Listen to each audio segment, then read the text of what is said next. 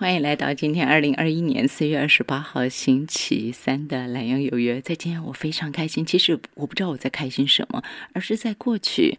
嗯、我们看到的包括国外的发展，像韩国的发展，我们大家很喜欢看他的戏剧，然后说他们的 K-pop 如何如何的同时，或者是我们看到过去，我们现在哦，包括在台湾，包括你看到大陆所谓的华剧，他演的很多的情节。你好像看到了一些什么，可是你却从来没有把它组合在一起，又或者是大家心仪禅宗，你也从来没有把这些资讯全部整合在一起。你一定会说我胡说八道，这些东西怎么全部把它扣在一起呢？就是，这就是在今天赵建文明英国杨照读历史第九回。我们要请杨照大哥带我们大家看的，所以我觉得我根本是一个挖到宝的心情在说这本书，在看这本书，而且是越看越兴味盎然。怎么可以有这样的一本书呢？这本书这是远流出版公司在二零二零年十二月三十号出版，《不一样的中国史八：从外放到内向，重文轻武的时代，五代十国》送给大家，请到杨照大哥。大哥午安，您好。午安，大家好。一本很厉害的书，所以我直奔核心，完全没有办法再多说什么了。大哥，您在这本书的书封上头就让它列上了从外放到内向、重文轻武的时代。那开启这个所谓重文轻武的时代，就不能不从您书里再再提到的祖宗家法、太祖、太宗。可是，在太祖、太宗前面还要再说他们的娘。他们的娘亲是不是真的那么有智慧啊？呃，这个其实刚刚包括静怡提到了，呃，就是大陆拍的戏剧了。那去年二零零零年啊，可能也有人看过，就是《清平乐》。对。那《清平乐》或《清平乐》了，那这个这个戏呢，其实就是以北宋，尤其是主要是以北宋仁宗这段时间作为背景。那大家如果看这个戏的话，这个戏有一部分其实是非常严谨的，那就是它彰显出来在北宋早，就是北宋大概仁宗那个时候达到最高峰的这样的一个政治的气氛。那刚刚我在这册的书里面稍微花了一点花了一点篇幅解释这件事情，其实到了第九册还会再做另外一个角度的这个解读。哦，我那这边有一个。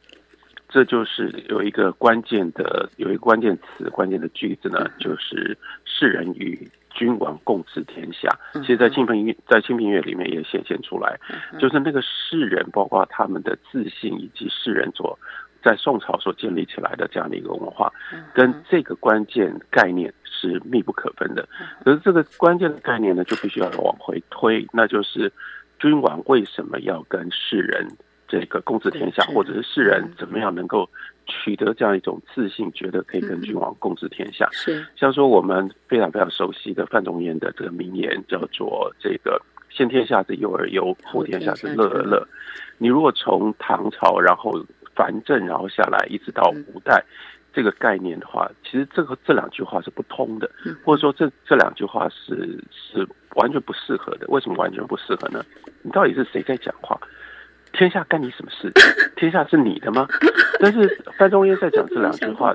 其实真的关键就是天下是我们的，所以为什么我们要先天下之忧而忧，不要后天下之乐而乐？甚至他是借由这种方式来凸显我们作为世人，我们跟天下，我们跟天下之间的关系，跟君主或者过去传统所看到的君主的差别，这个完全对反相反的。那这个背后就有宋太祖。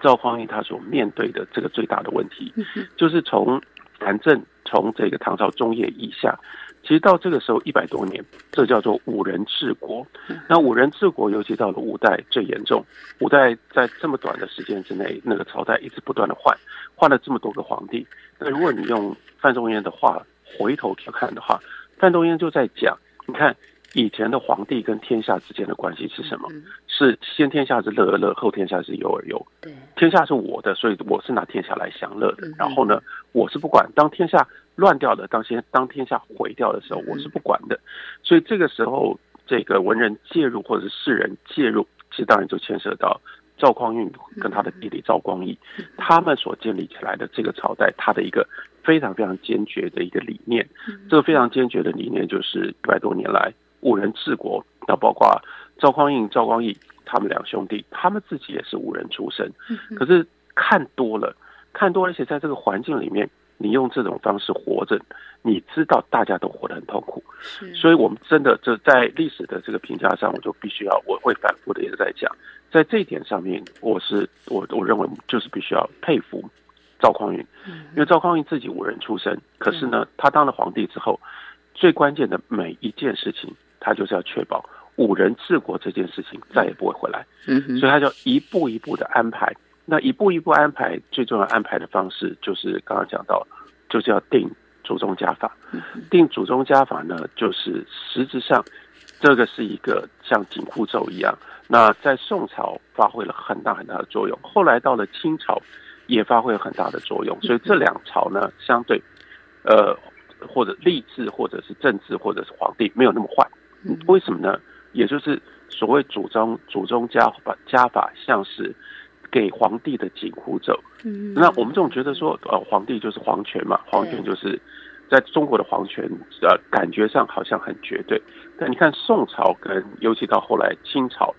皇权不是绝对的，意思不是皇帝说了算，皇帝有很大的权利，可是呢，皇帝不能违背祖宗家法，祖宗家法是比皇帝更高的权威。这在宋朝建立起来，然后到后来清朝。也是用这种方式在树立他们的那个整个政治的纪律，所以我们尤其是看，你看清朝，你看清朝的皇帝，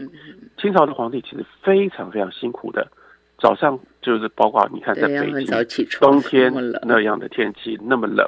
不能不早朝，然后呢很多事情很多事情他要做，其实他做不了，因为如果是违背祖宗家法，像是一个跟所有的政治关系最密切的。就朝廷有多少钱，没办法，康熙就定下祖宗家法，叫永不加赋啊。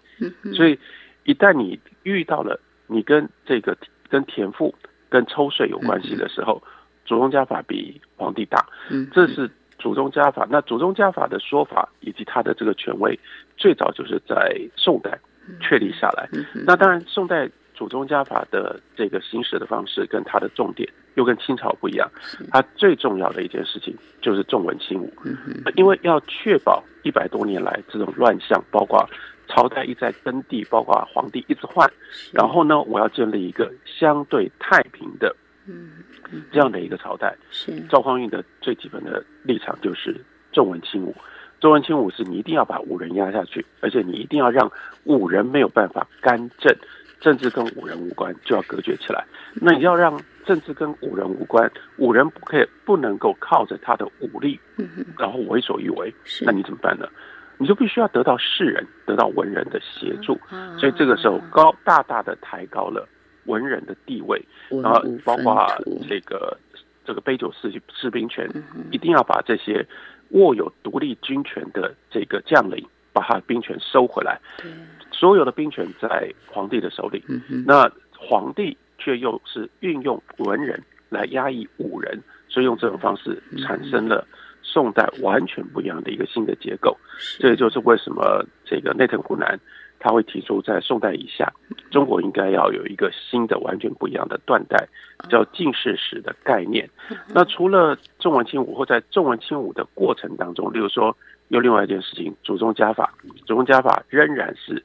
记得啊，祖宗家法很多时候是对皇帝的，嗯哼他不是对文人，他也不是对朝廷，他不是对人民，他是管皇帝的。又看看那过去为什么问题这么大，还是一样啊？因为皇帝先天下是乐而乐，后天下是忧而忧啊，所以不能让皇帝那么乐啊。所以包括在赵匡胤所定下来的祖宗家法里面，像是限制宦官。这是非常非常严格的，限制五人，限制宦官。那这些五人宦官还有外戚，也就是说，在过去中国的这个朝代史上面，在政治上发挥最大作用，但是也因此最容易产生混乱的这几个力量，在宋朝的祖宗家法当中都被限制。可是你倒过来看，你也就了解了。如果你把这些力量通都排除在皇帝身边以外，不让他们发挥作用，那皇帝能怎么办？皇帝就只好和世人共治天下，他只能依靠世人来帮他处理所有的事情。我想这是一个最简单的方式来理解，从唐朝到宋朝，所谓唐宋之际，其实是一个又是在中国历史上面非常非常重要的一个很大的一个断代变化。是。还有一个部分，我想留给大家自己来看书哦，就是这个断代变化，这个近视，刚刚嗯大哥提到的近视的概念，他给大家同整拉出来一条轴线。但是如果大家喜欢看戏的话，你一定也要看看，因为在这本书《不一样中国史八》当中，还有提到的就是这个朝代最多太后，她是要她要去听政的，但是大家发现。完全跟其他朝代不一样，绝对没有那种说把这个现在的皇帝拔掉，然后扶植小的皇帝起来，绝对不是由太后或外戚能够干政的。这个也是特别之处，留给大家自己来看书，书里也有琢磨。那么再来，您提到了世人与。君王共治天下，我就不禁要请您说，因刚刚有说到重文轻武，但是终究一切还是服务于皇权。我看到您书里头有特别提到的，就是哦，啊，这是在过去比较不会有的，历朝历代比较不会有，就是文人呢，你考上之后你进来任官了，但是你可能会到处调来调去，这是我过去从来没有思考到的一点。以前我总觉得你就是被贬才会离开嘛，才会到处去外放。但是这这个是在宋朝出现的一个皇权高涨的表现，是吗？他本来就可以这样任意调动。刚刚这个建议讲的，让我从两个方向讲，我还是稍微提一下，因为讲到太后，嗯，对，其实发挥非常重要的作用的第一个太后呢，就是赵匡胤的妈妈，那也就是说，她她甚至不是皇帝的太太，她是从一开始就只是皇帝的妈妈，但是杜太后呢，发挥很大的功能，因为当然这里有很多的笔记，我们不能够确信说这中间一定就是事实，可是我们看到所有的记录都显现。当时，尤其是在赵匡胤的这个最后的时刻，因为太后还在，所以呢，太后在往皇位的继承上面发挥了很大的作用，决定性的作用。这个作用就是让坚持这个，因为赵匡胤是欺负人家孤儿寡母嘛，对，就是的后周世宗，后周宗世宗死了之后，就是因为人家的小孩太小，所以他才能够一举。把天下夺过来，所以他妈妈杜太后一直记得这件事情，他就反反复复的不断的劝他，就是不断的警告他，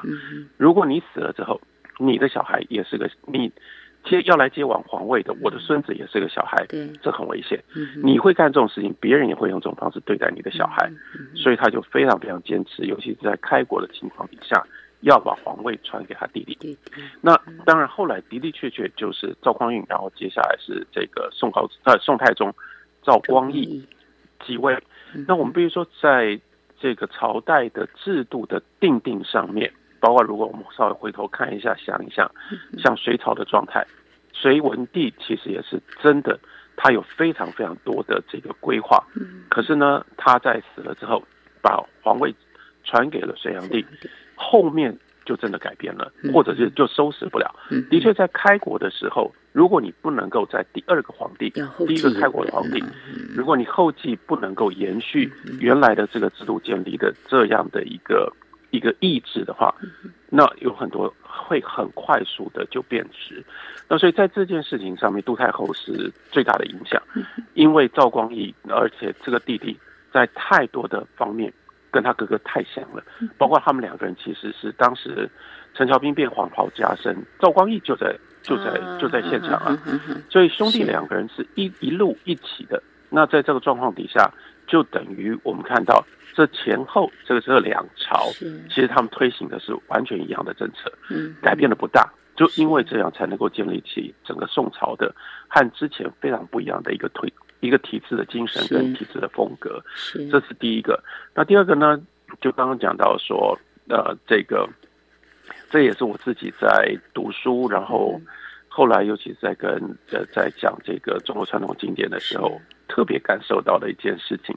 那就是因为我们以前讲唐宋八大家，唐宋八大家呢，其实呢重点在宋而不在唐，因为韩愈、柳宗元这个只是呃，就是他们是是被。奉为开头的，那真正你看后面六个人啊，八大家里面六个人，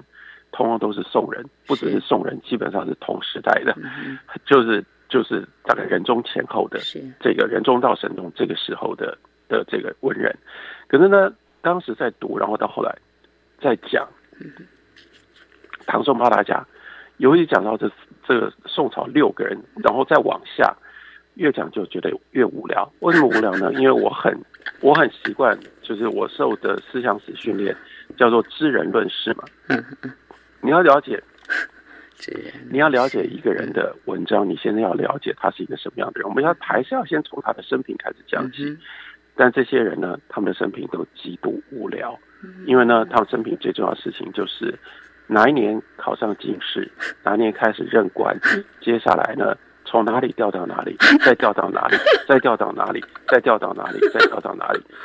因为这其实就显现出来非常重要的几个重点，后来我才会自己才有能够把它整理出来。哦，第一个呢，嗯，重要的文人通通都是官员，是文人在这个呃官职以外，嗯哼也就是你的一身本事全部都是卖于帝王家，嗯，基本上你都是服务帝王的。对我们没有看到宋朝的任何一个叫做体制外的文人，重要的文人，嗯所有的文人通通都是官员，嗯都是大官员。从欧阳修开始，你看欧阳修当到宰相，嗯然后这样一路后面到王安石也是宰相，是这些都是重要的官员。然后接下来另外一件事情，你就发现做个官员其实很辛苦哎、嗯或者说很没有保障。但是后来又发现其实是两面，嗯两面就是包括他们为什么会在他们的生平就是一直被调来调去，调来调去，为什么？因为呢，他们从来不会失业，啊，所以你就看你又从哪一面看。是如果你看的是个人的际遇的话，那宋朝的文人这一边这一面上面他们很惨，嗯因为皇帝随时要把他们调到哪就到哪，而且呢，皇帝很喜欢把他们调来调去，很喜欢，因为这是皇帝最重要的权利。嗯，那为什么把他们调来调去？这是为什么叫做皇帝最大的权利？因为皇帝不能把他们免职。啊？皇帝同样是祖宗家法，在尊重文人的情况底下，嗯你非但不能把他免职，我就讲说，例如说苏轼被贬到黄州，啊，好惨好惨。可你没有想到，他被贬到黄州，他一路上到黄州，他什么东西都不用带，因为那一路通通都是朝廷提供的，朝廷对文官真的是有非常非常多的这个保护跟照顾。嗯那所以你可以把他们调来调去，但是你不能把他免职。所以有某一个意义上来看，你这个工作非常不稳定。但另外一边来看的话，你的 job security 是嗯是人类历史上最好的你不会失业啊。是而且不管你被调到哪里，朝廷该照顾你的都照顾你，嗯嗯而且朝廷该给你的薪俸呃一直都很高。是然后再下来就是说，作为一个整体，就每一个个人面对皇帝的时候都很渺小。嗯。皇帝呢，他有绝对的权利，好了，绝对的权利把你调来调去，要用你或不用你。但是整体来说，文人地位非常高，因为皇帝没有办法把文人推开，说我现在我就是要用宦官，我不要跟你们来往，不行他是有祖宗家法祖宗，家让他做不了这个事情。他也不能说，那我现在娶了一个皇后，皇后的爸爸很能干，我来用皇后的爸爸，不行。祖宗家祖宗家法这是杀头的，杀头当然不是杀皇帝，嗯那皇后的皇后的父亲如果这样干政的话，是这是杀头的。嗯所以用这种方式，他们一层一层的节制，嗯因而文人跟皇帝之间的关系，就是世人跟君王共治天下的这个关系，在宋朝是非常非常特别，也非常复杂。还有这个特别后头哈，另外埋一个梗，就是让大家自己来读书，自己再说一看，就是世人与君王共治天下。我们看到世人他的生涯是被保障的，虽然会被调来调去，但是生涯是保障。因此，在这个社会的一个转折，就是一个家族里面，大家会发展其他的，他不是全部每一个人都只在读书，他只要有有一个人能考上，那其他的我可以从商，我可以做什么东西，反正我就是家族里头有一个人成成为家族荣光就可以，然后钱的部分有人去支持，所以这个也是我在看这本书的时候，我觉得，啊、杨照大哥带我们大家看到不一样的中国史八哦，看到从外放到内向重文轻武的时代，一个重文轻武，一个祖宗家法到重文轻武，到文人文化大抬头，这中间社会同时间产生了什么样的变化？虽然说士农工商你是摆在最前头，农还在最前面。但是在这个朝代，就是您刚刚说啊，在这个断代、这个进士的时候，其实商业已经大大抬头，我可以这么说吗？当然，不过这个这个真正的更长足的发展是要到明代，那那个中间又经过了元代，因为元代把这个士人原来跟君王之间的关系、跟政治之间关系断掉了，断掉，所以就是所谓嗯，就因而呢，士人呢，在本来都是一生的本事都是卖于帝王家，现在帝王家不买了，那你怎么办呢？你又更进一步的，你就把你的本事呢，必须要商业化，所以这是两面。在宋朝的时候。就像金怡刚刚讲到的，因为科举考试需要培养子弟，所以培养子弟呢，这个时候呢就必须有各种不同的方式。可是这个时候，其实它很大的一种力量，又是来自于范仲淹，就是范仲淹去买义田，然后建立范氏义庄，然后这个义庄的义田的收入呢，就拿来办义塾，来这个培养范氏的家族里面的这些子弟，有。特殊能力的将来就可以考试。那当然有一有有一部分的家族呢，他们就是以商业的资产来培养子弟去念书。那不过这种这种潮流、这种趋势，哇，到明朝那更是。明朝到后来，基本上如果你家里面没有人在做生意，比如说兄弟当中要有一个人，至少有一个人成功的做生意，因为那到了那个时候，科举考试的这个命中率。录取率更低更低了，嗯，所以你说你读了三代三代读书，三代读书你把你把家都全部都破了，你不见得读得到，你不得考得到一个一个进士，那所以呢，你必须要有这样的一个资财的的准备，你才能够提供一代又一代在子弟当中有人能够去考试，或许运气好，不小心也许可以考上一个，所以那个那个整个社会的环境又不太一样了。所以有没有发现？真的很好玩，这就是为什么我在今天节目一开头就说，我根本就是抱着一个挖到宝的概念在读这本书，而且越读越有那种挖到宝的感觉，就把过去你知道的一些点点线、点点线线好多一点到线线，但是你在读这本书，你会发现，你就把它织成了一条一个面，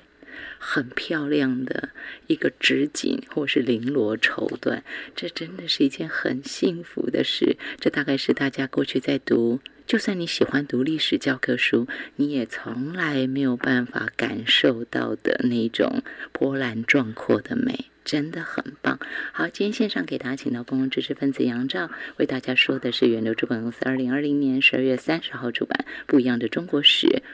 八。我们聊这儿，休息一下。欢迎回到《蓝有约》。在今天《召见我民因果杨照读历史》第九回，我们一起共读的是杨照大哥的新书哦，一系列十三本不一样的中国史。今天我们一起读到了是第八第八册，从外放到内向，重文轻武的时代，五代十国和宋。当然，大家知道这么啊，老实说，内容这么多。以这样的内容去说的话，这真的是薄薄一册。然后以它的好看的程度，也算是薄薄一册。这是一个很奇怪的感觉。明明是两百两百八十几页，将近两百九十页哈，两百八十七页的书，结果说它薄薄一册，实在是因为真的很好看，你会觉得有点像在追剧的那种心情，就是。大家追过剧嘛？追剧的人都有过，就是很难很有纪律，一天只看一两集，你就会想继续继续继续一直追下去，所以叫追剧。你基本上在读这个，我相信你也有追书的感觉吧？继续给大家请到杨照大哥，大哥刚刚讲到了这个祖宗家法，就是给皇帝的紧箍咒啊，比皇权更高的一个纪律。在政治上的一个纪律。接着我要请您说到，就是他们的文人能够被调来调去，看起来好像就是皇权就高于一切。但是从另外一个角度来看到的是，这个应该也是一个世人与君王共治天下吧。就是在文化领域上头，我们也看到有宋徽宗的受经体。其实除了皇帝把文人调来调去，但是皇权皇帝他对文人文化是。非常如目的，所以应该是不是也可以说，皇权也把文人文化推到了最巅峰？呃，这到了第九册的时候，会特别针对宋徽宗，另外有比较仔细的说法。那我只是长话短说，那宋徽宗是在中国的皇帝里面，当然他的地位、他的身份、跟他的声名、跟他的这个这个角色非常非常特别。因为应该这样讲，他是所有坏皇帝当中声名最大的，或者是地位最高的，因为他就是一个完全不适合当皇帝的一个人。他是包括就是说，他其实也不是长子，然后他是莫名其妙的在。那个身份完全就是一般皇权的继承身份上面完全不对，但是呢，他就当了皇帝。那所谓他不是最不适合当皇帝，其实是他的个性跟他的跟他所身上所带来的这些培养，他就是一个非常非常杰出的一个文人。你刚刚讲到了瘦金体，但其实宋徽宗的成就不只是在他的书法上，当然书法上是最突出的，一直到现在，基本上我们说这个中中国字、中国书法，好好像大家都会写。可是就是很奇怪，就是宋徽宗的瘦金字，瘦金字就这样一路下来，就几百年、上千年的时间，这个从从这个宋徽宗，大概勉强到了民国时代，像庄严先生，他能够写出，他能够写出这个受精字的这样的一种美学的美学上的价值，真的很难看到好的就是写受精字的这个作品。你就知道这个是非常非常奇特的一个大的成就。嗯，可是还不止如此啊。宋徽宗的画也非常好，是宋徽宗有歌有词，然后呢，宋徽宗有这个跟 宋徽宗有跟歌妓之间这个呃流传的这些故事，他根本就不适合做一个皇帝，他是一个最不适合当皇帝的一个人。那为什么他不适合做皇帝？他的所有一生的本事跟包括他自己的认同，根本都是文人的。所以看宋徽宗其实就要倒过来看，然后这让我们知道。在宋朝文人的文化发展到什么样的程度？发展到皇帝都想要当文人，或者是说他们在当他们在作为贵族、作为皇子的所受的训练的过程当中，根本就不是皇帝的训练。这就是一个宋朝到后来积弱不振另外一个问题。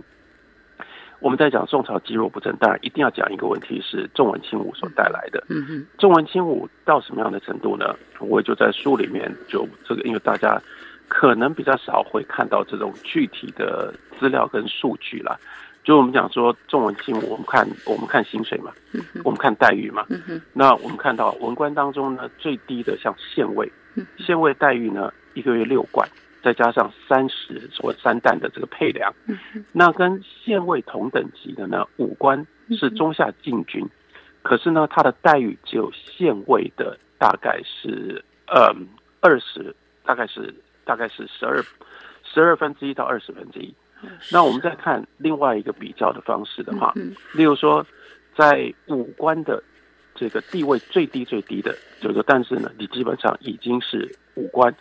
那五官呢，刚刚讲说这个中下禁军，这中下禁军呢，它的待遇大概是三百文到五百文。嗯嗯。那文官最上面的是宰相。宰相呢？三百贯，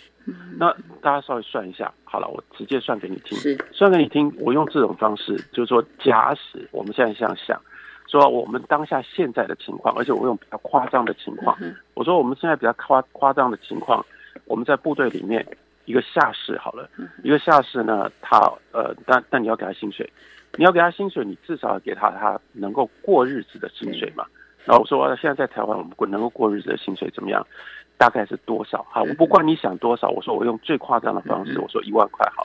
那最后你就说，如果中华民国的部队里面下士呢领一万块钱，那你看，那我们的行政院长苏贞昌他领多少？他是八百倍。所以如果一个下士一一万块钱一个月的话，那苏贞昌一个月就八百万。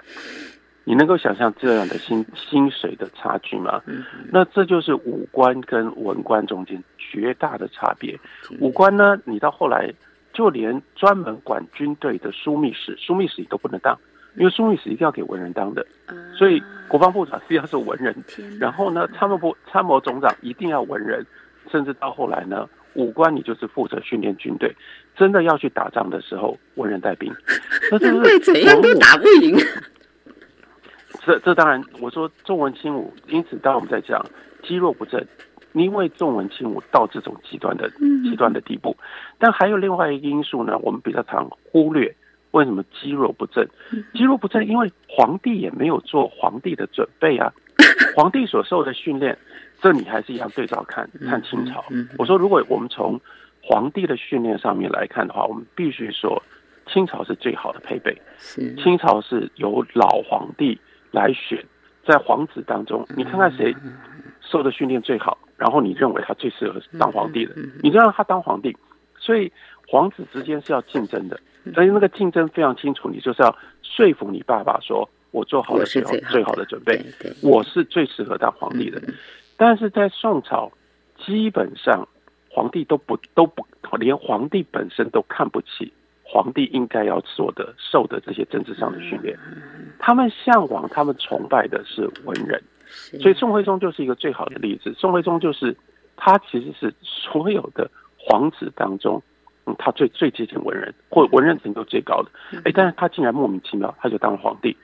这样的人当皇帝，你怎么可能假想？你怎么可能想象他能够当好的皇帝呢？然后这个时候又碰到这个北边的金人那个势力一直不断的南下，所以就后来当然就产生了这个可怕的悲剧。哈，我从我是从试着从这个角度来看，希望大家可以了解，当我们要理解。宋朝的文化这两面，我们一定都要看到。你当然一定要看到他积弱不振，可是你也要看到说，如果积弱不振是一个重要严重的代价的话，他换到了什么？你也不能不看到。是，因为积弱不振，他换来了真的就是在中国在中国历史上面最辉煌的这个文化的成就，那就是文人文化所达到的最高的这个境界。所以在这本书里头，杨照大哥还要带我们大家看琴棋诗。琴棋书画与诗文之间的关系，然后还有在谈话的时候，还要再谈到什么士气啊，什么话是好的。所以我觉得这一段要怎么样能够，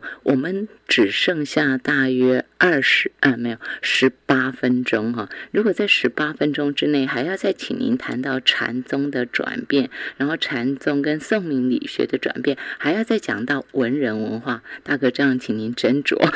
时间上请您斟酌。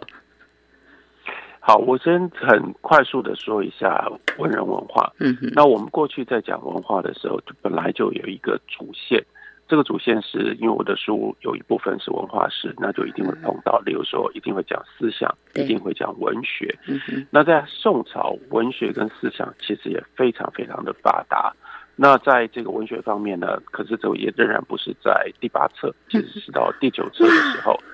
那就要讲宋诗跟讲宋词。那因为像这本书出版了之后，我没有多久就有读者呃带着非常非常哀怨的那个心的口气，在我的在我的给我留了一个讯息，说为什么没有讲宋词？为什么宋在讲宋代的历史可以不讲宋词？那我就稍微顺便交代一下，并不是我不讲，那只是放在放在第九册，现在也已经刚刚刚出版的第九册上，所以大家如果是。对那个宋朝有一个更完整的呃了解的话，其实是第八跟第九册。是。那不只是要讲宋词，我还要讲宋诗，因为我们老是习惯唐诗、唐诗宋词同唐诗宋词，但是我在应该是第七册的时候我就提醒过，就是说唐词宋诗都很重要。那唐词是因为这我们才能够了解宋词是怎么来的。对，那宋诗是因为他们那个宋代文人。文人的文化、文人精神发达到这样的一个程度，其实他们就不想写唐朝人的那种诗了。所以从他们的文人的角度来看，唐朝人呢，连连这个连这个这个连连这个路上路路上这个贩夫走卒都能够写诗，这种诗没有价值。你一定要特别发展出一种文人诗。所以这文人诗呢，要非常非常娴熟于唐诗的那一套规律，但是你又要破规律。所以你要，你如果只会照着规律写，那就是反复走书写的诗。文人的诗呢，就要内进进入到的那个规律，然后又要能够脱化出来，写出别人写不出来的一些声音啦、意义啦、境界啦。好，这是到后来宋诗的精神。那可是呢，除了除了这个啊，另外除了文学之外，就是思想。那思想也是非常非常重大的突破，在宋代的这个思想上面的突破，刚才就提到了。那就是一个是禅宗，然后另外就是受到禅宗强烈的影响而产生的理学。那禅宗其实是一个唐朝的，从唐朝中叶以后，主要就是六祖慧能。六祖慧能包括叫做这个呃刻意的凸显，它不是字，对，不是字就是最简单一件事，你就不可能读佛经。是，所以他是南蛮诶，他是外国人，也不能说是外国人啦，是广东这边的人。可是当时从中原人的角度来看的话，就是就是就是讲话都没有人听得懂，就难嘛。讲的确的，的确讲讲外国话的人。那他是这样的一个身份出身，但他就产生了一个非常非常大，但是这个过程很复杂，这个过程包括牵涉到牵涉到这个呃整个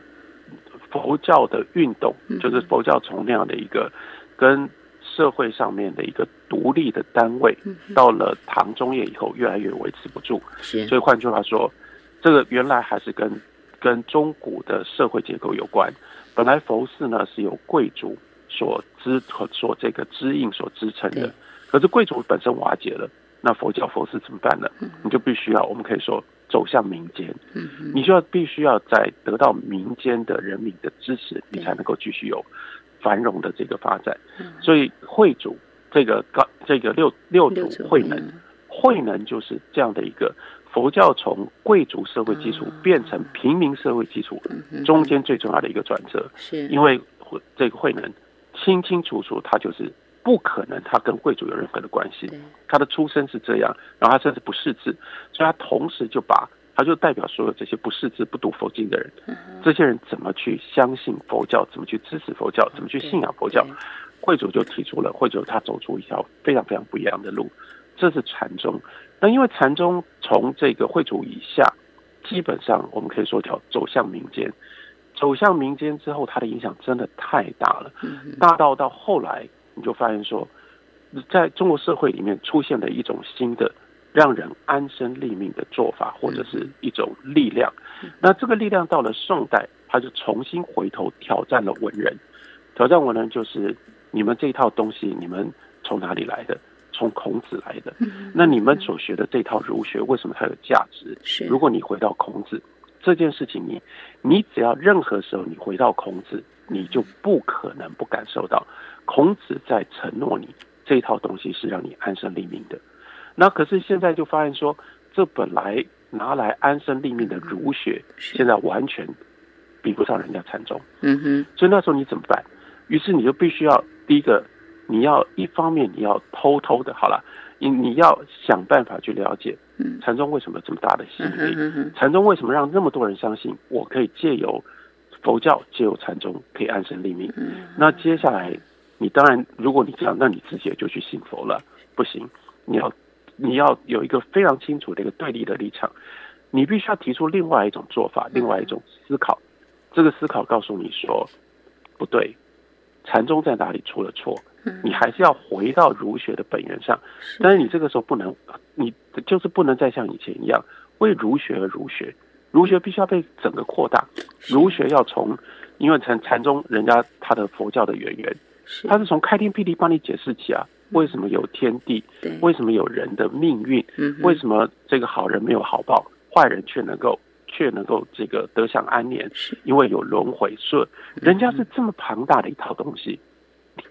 你原来的儒学跟这一套佛教，然后呢走向民间，变得在民间得到这么多支持的这一套东西，相较底下，你太贫乏了，你太你太你太狭隘了。所以这个时候，理学就是要整个把儒学。大扩大扩大就是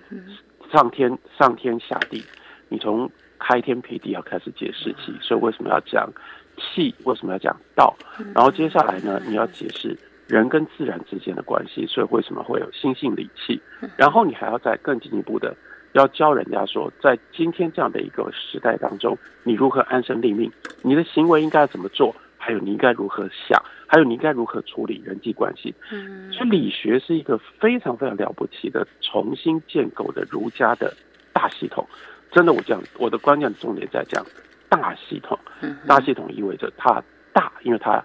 追求完整，因为这样才能够对抗禅宗。但是因为它的这整个刺激，就是来应该说，这个整个动能是来自于被禅宗刺激。是那因为。从这个角度来看，我们又不得不说，所以你要了解儒学，这个时候的理学，你不得不回到禅宗，把禅宗的一些最基本的梗概稍微弄清楚。那所以在文学啦，在文化方面，宋朝的文人他们有很大的成就，是，但是还不止如此。所以这个就是刚刚讲到说，我在书里面再花了一点篇幅，把以前当我们在讲文化的时候，不必然这么清楚意识到跟中国之间的关系或者中国的文化的成就，那就是琴棋书画。是，那琴棋书画在进士以下又变成了文人文化当中非常重要的要目。那当然它的内容很丰富了，所以我就只是先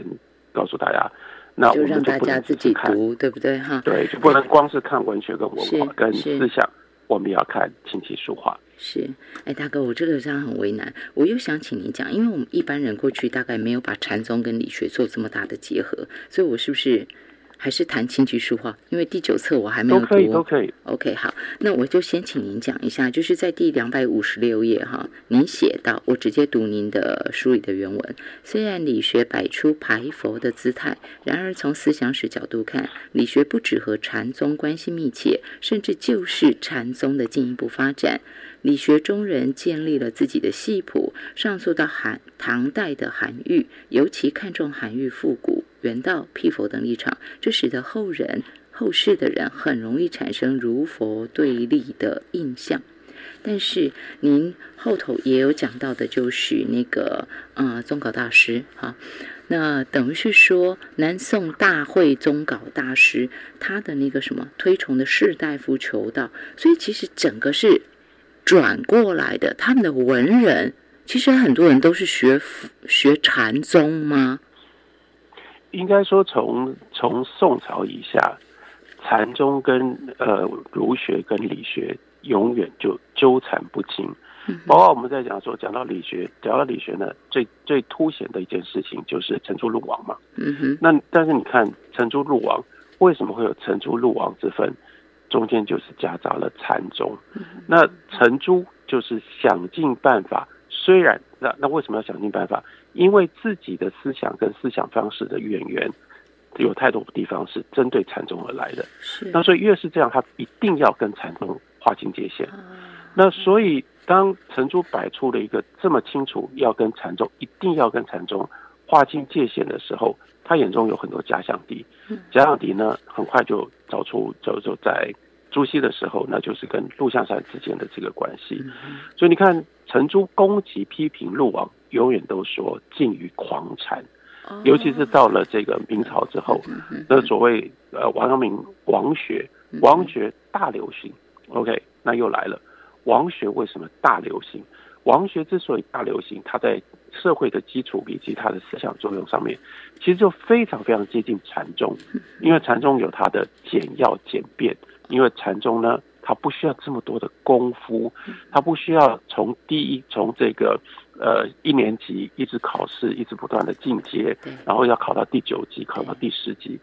可是这就是陈朱他们要强调的，他们要强调就是像禅宗这样，然后呢说你这个呃走上楼的时候你是一个人，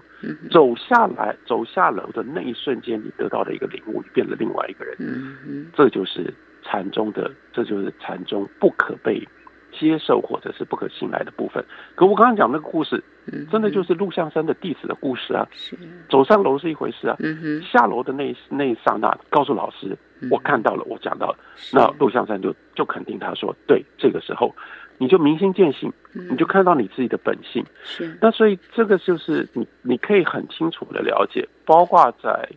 那时候王学为什么能够那么样流行？因为王学就是摆脱了所有这些功夫。然后王阳明呢说：“你在那里格物致知，格物致知，我隔隔竹子隔了一天一夜，我就生病了。对，我不可能用这种方式去真真正认识自己。嗯，所以这是为了要处理自己的生命的一个生命的学问。那可以说，其实入王是更纯粹的处理生命的学问，成朱呢是放不掉，因为对他们来说。如果这样，你就太接近禅宗了。所以我说，整个理学史，整个理学史，有一部分，甚至我们可以说，搞不好还有三分之一，都是理学如何和禅宗试图划清界限，却又纠缠不清的的历史。那这是太密切、太太密切的一个关系了。然后，所以到后来，刚刚讲到中稿，中稿到后来就告诉我们说，与其出家，你不如当文人。当文人呢，你学了这些理学的东西之后，你很容易就了解我们佛教在讲什么。是是，所以士大夫士大夫学佛是有道理的。嗯哼。然后，所以所谓理学跟禅宗，正因为他们其实正因为他们有太多太多在根底的语言跟思想上面是杂混的，所以才更需要去一直不断的去画这个界限，也就在这么长的时间当中。一直都画不清楚，这是后来的近世以下的中国思想其实最有特色，同时其实在这种各种不同的激荡当中，激荡出最多成就的一个领域。我只能这样说哈，我在读一行，回想自己当年原本那么厌恶背《论语》《孟子》，却在接触宋明理学后改变了，为什么？然后杨照大概继续写道：其中一个原因是那个时候喜欢读一些别的同学不会看、觉得看不懂的书，例如看了殷海光先生关于逻辑实证论的文章，尤其对于罗列出来的种种逻辑谬误印象深刻。其中是，啊，特别是其中一项诉诸权威的谬误，大家自己可以再来看，就在两百七十三页。杨照大哥跟大家说那个变化转折，我们大多数的应该是。呃，以前就不太喜欢背《论语》《孟子》，然后读到宋明理学，觉得头更痛，然后就就此搁下，觉得自己哎呀，我与他无缘，太无聊了，读不懂，算了。可是杨照大哥却在这个时候接触宋明理学之后大大转变。大家来看书，为什么？但是其实他刚刚说的，应该很多朋友也觉得听出了那个兴味盎然吧？就把这样一本很精彩的书跟所有的朋友们分享，不一样的中国史八，怎么怎么说着这。一套书现在说到第八册，但是其实每一册都是那么的精彩，就是要留时间。我们除了追剧，也要追书吧。今天线上给大家请到是公共知识分子杨照，跟大家分享不一样的中国史。八从外放到内向，中文轻武的时代，五代十国，宋。谢谢大哥，谢谢大家。